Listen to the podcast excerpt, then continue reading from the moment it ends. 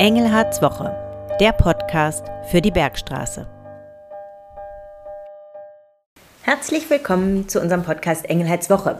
Mein Name ist Cornelia von Poser und ich begrüße Sie zu unserem Podcast für die sechste Kalenderwoche. Ja, heute ist der 7. Februar und damit ist Weiberfastnacht. Bevor es also bei uns im Landratsamt wirklich rund geht, weil die Feckelsbecher kommen, wollen wir die morgendliche Ruhe noch etwas nutzen und für Sie auf die vergangene Woche blicken und auf das kommende Wochenende. Ja, noch sitze ich hier mit einer unbeschadeten Krawatte, nicht die allerschönste, die ich habe. Und diese Krawatte wird vermutlich gleich wilden Weibern zum Opfer fallen. Aber heute soll es nicht nur um Karneval gehen, sondern wir wollen Sie auch über das Thema K.O.-Tropfen informieren. Und dazu haben wir mal bei der Polizei nach der Statistik gefragt und danach, wie man sich effektiv vor solchen Übergriffen schützen kann. Genau, aber wie gesagt, starten wir erstmal mit unserem Wochenrückblick. Herr Engelhardt, was können Sie berichten? Was war los? Was gibt es Neues? Es ist tatsächlich Fastnacht und ich sitze hier auch zugegebenermaßen etwas müde. Die Tage sind lang und die Morgende trotzdem kurz, also andersrum. Die Tage sind lang und die Nächte kurz, weil ich trotzdem morgens früh raus muss. Ähm, aber klar wird auch Normales äh, gemacht. Zum einen geht der Büroalltag mit vielen, vielen Sitzungen weiter, auch in der Fastnachtszeit, klar. Äh, und es gibt auch andere Themen, zum Beispiel war am Montag Preisverleihung der Photovoltaik Pioneers. Das ist jetzt eine spannende Wortschöpfung, aber wir haben einen Wettbewerb durchgeführt. Wir wollen innovative Ansätze ähm, für die Nutzung von Photovoltaik nutzen und haben dazu eine Preisverleihung ähm, organisiert zum ersten Mal.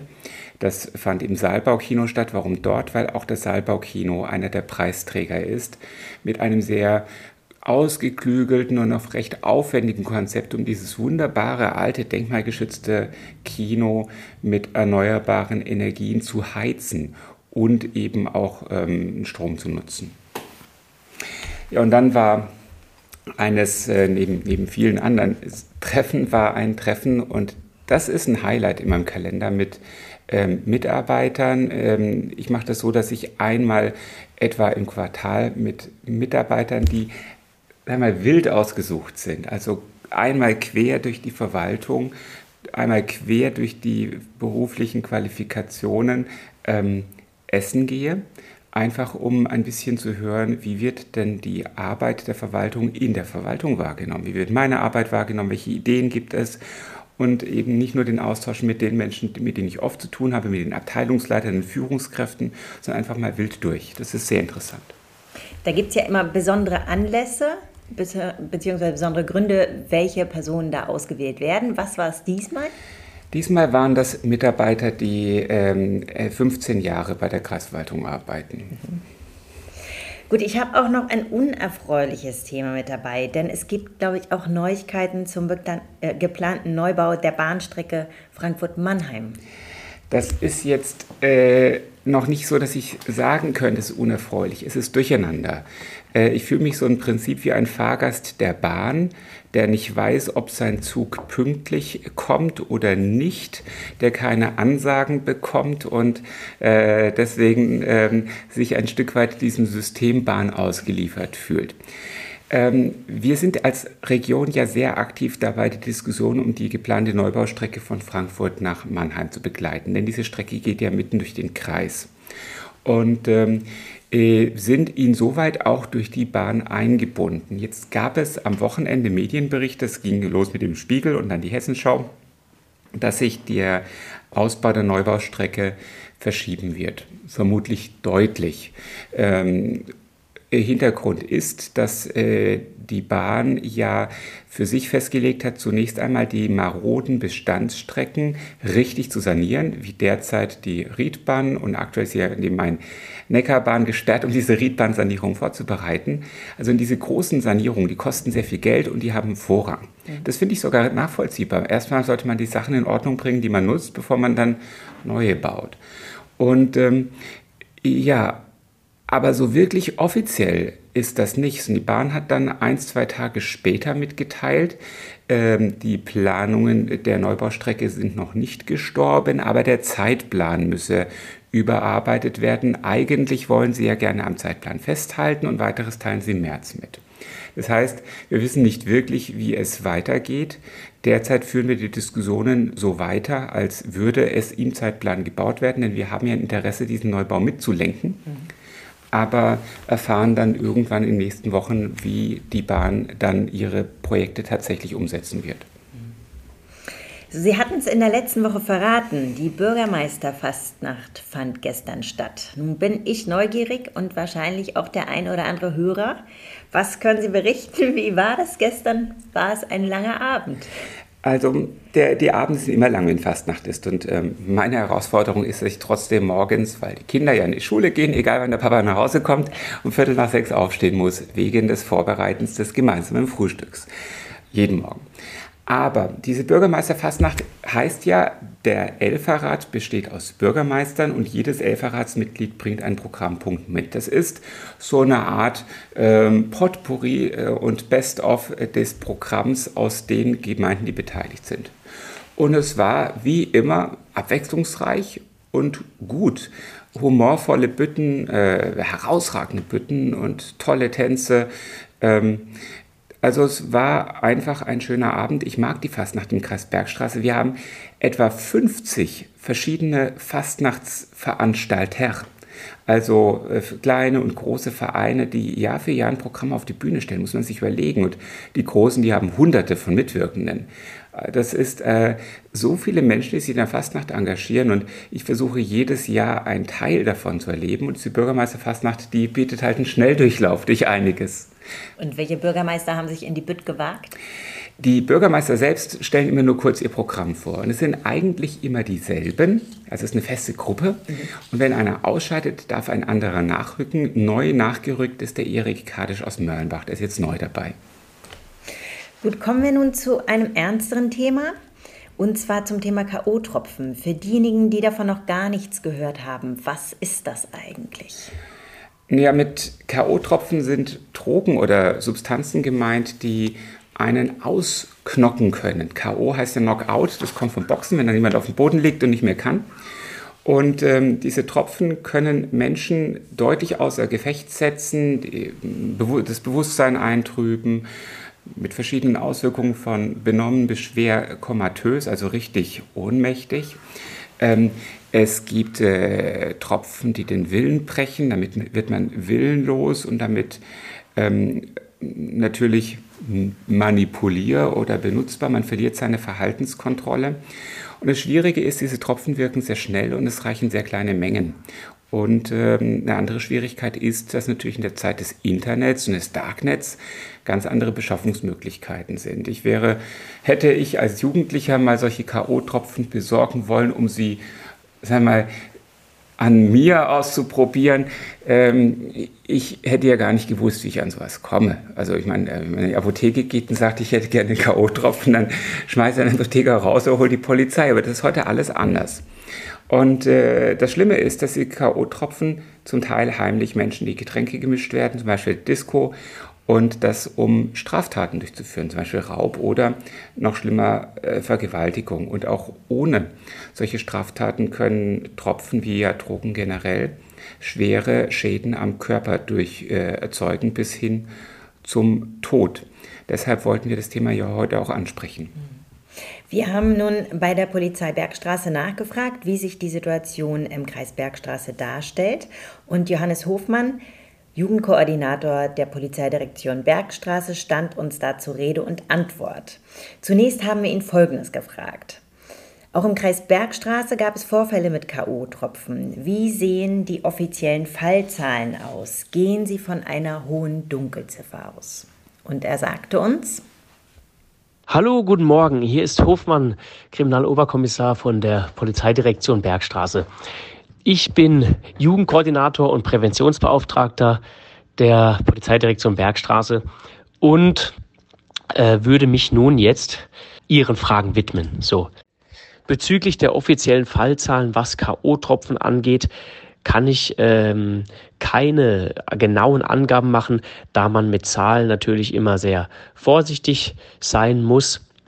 Aber ich kann auf jeden Fall sagen, dass wir keine exorbitant hohen Zahlen, was K.O.-Tropfen äh, angeht, im Kreis Bergstraße haben. Trotzdem soll das natürlich nicht zu einer Verharmlosung führen, ähm, sondern die Fälle haben wir immer wieder mal, äh, aber jetzt keine ähm, große, großartige äh, äh, Situation, wo wir jetzt sagen würden, das ist sehr alarmierend und ähm, deswegen ähm, bin ich bei Zahlen äh, immer bewusst sehr vorsichtig, weil man natürlich auch Zahlen nur in Relation äh, darstellen sollte, da man ja tatsächlich sonst nicht weiß, ist das viel, ist das wenig, wie sieht es woanders aus, wie ist es im Vergleich. Deswegen sind Zahlen natürlich immer sehr mit Vorsicht zu genießen, beziehungsweise nicht einfach als gegeben hinzunehmen, sondern dann auch im Vergleich äh, zu sehen oder beziehungsweise auch dann zu interpretieren und zu deuten.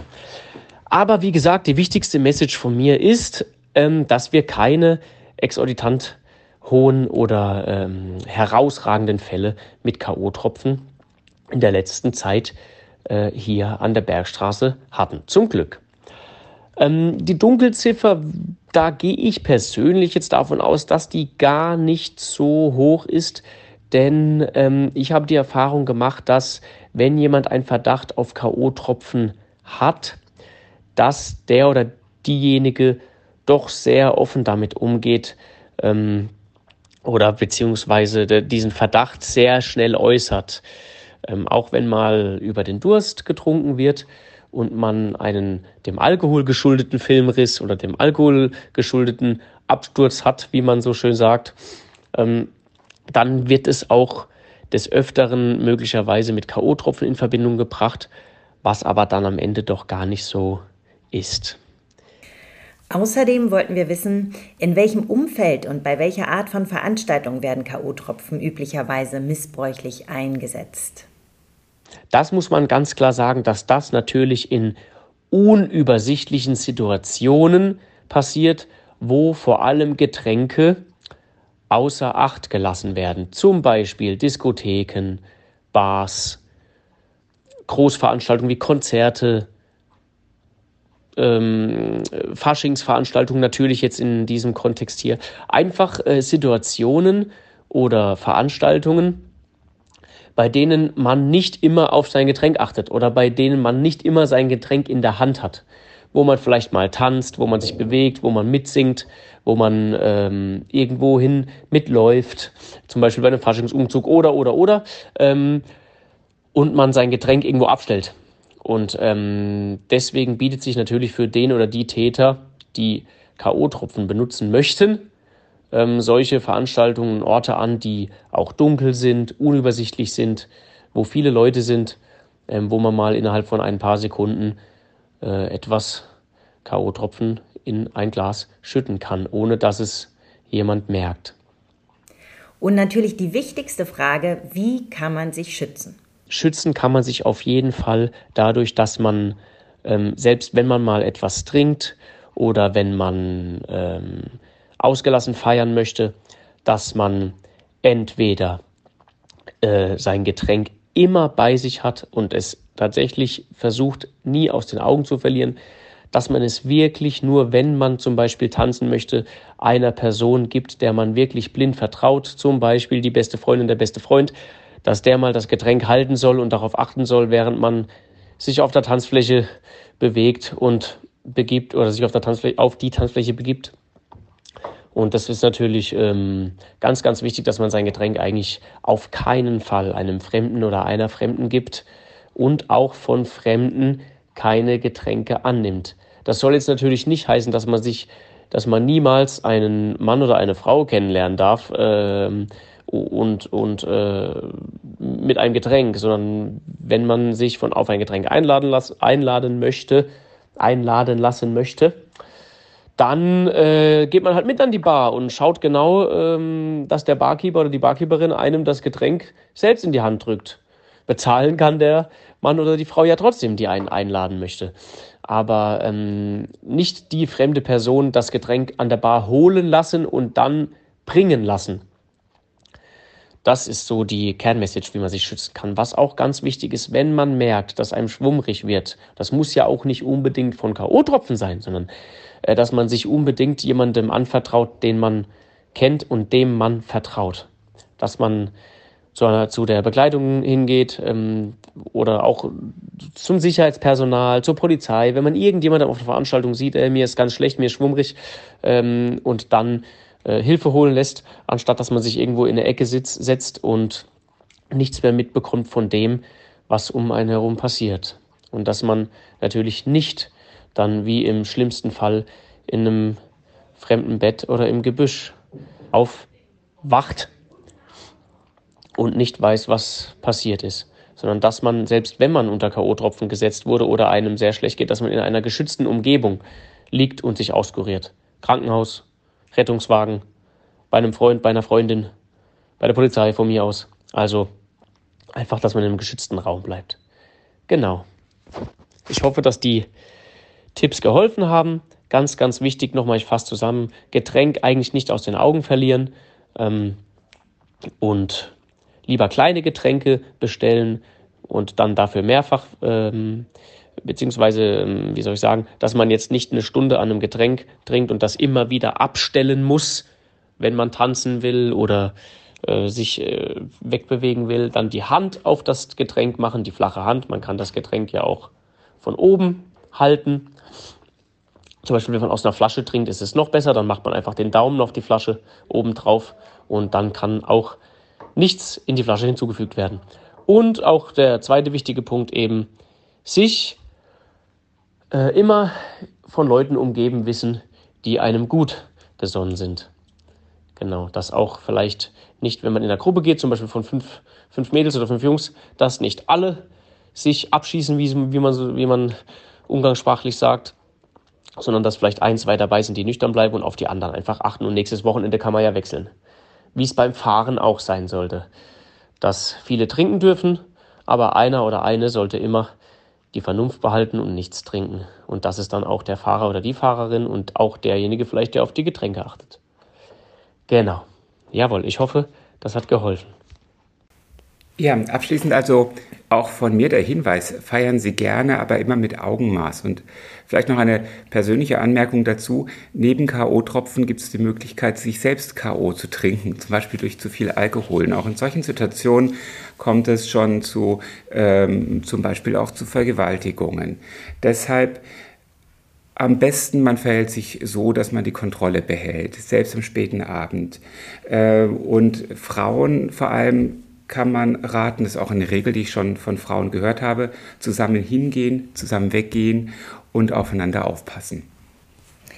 Genau so wollen wir es handhaben. Abschließend ein Blick auf das Wochenende und auf die tollen Tage. Unsere großen Fastnachtsumzüge im Kreis stehen ja an.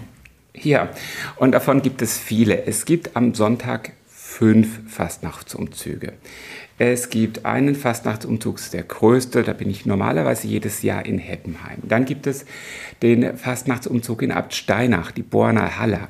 Da bin ich dieses Jahr übrigens und zum ersten Mal. Ich wollte mir mal diesen Fastnachtsumzug der Odenwälder und ähm, ja, Fastnachtsorganisationen ansehen. Dann gibt es einen Fastnachtsumzug in Bürstadt. Es gibt einen Fastnachtsumzug in Viernheim, hier das erste Mal nach vier Jahren Pause. Und es gibt einen Fastnachtsumzug in Hirschhorn. Und am Dienstag geht es dann weiter mit Lorsch um 14.11 Uhr und ich glaube auch, aber das kann jemand in den Kommentar hineinschreiben, in Lambertheim. Also es gibt viele Umzüge, hier wird richtig viel Fastnachts gefeiert. Ich feiere auch heute Abend, heute Abend bei der Weiberfastnacht im Überwald und am Freitagabend bei der Narrengickel-Sitzung in Einhausen. Am Samstag feiere ich in Heppenheim bei Potschlorum. Am Sonntag bin ich unterwegs zu den Amts, äh, Umzügen und feiere mit. Am Montag bin ich auch am Feiern und am Dienstag auch. Und am Aschermittwoch ist dann alles vorbei. Da ist Zeit für ein bisschen Erholung vielleicht. So, mit diesem närrischen Ausblick beenden wir unseren Podcast für heute. Vielen Dank fürs Zuhören. Wenn es ein Thema gibt, über das Sie informiert werden möchten, dann geben Sie uns bitte gerne einen Hinweis. Entweder an unsere E-Mail-Adresse podcast.kreis-bergstraße.de oder aber über unsere Social-Media-Kanäle. Ja, in der nächsten Woche wollen wir dann passenderweise über das Thema Fasten sprechen. Und auch dazu können Sie uns bereits Fragen oder Meinungen schicken. Ja, also zum Fasten noch eine Sache, es heißt ja nicht ohne Grund Fastnacht. Deshalb, wer Fastnacht feiert, muss auch fasten können. Vielen Dank fürs Zuhören heute und bei mir geht es jetzt gleich weiter mit dem Besuch der Feckelsbecherin, also dem närrischen Teil des heutigen Tages, aber auch vielen anderen Themen. Ihnen wünsche ich eine schöne Zeit. Bis zur nächsten Woche.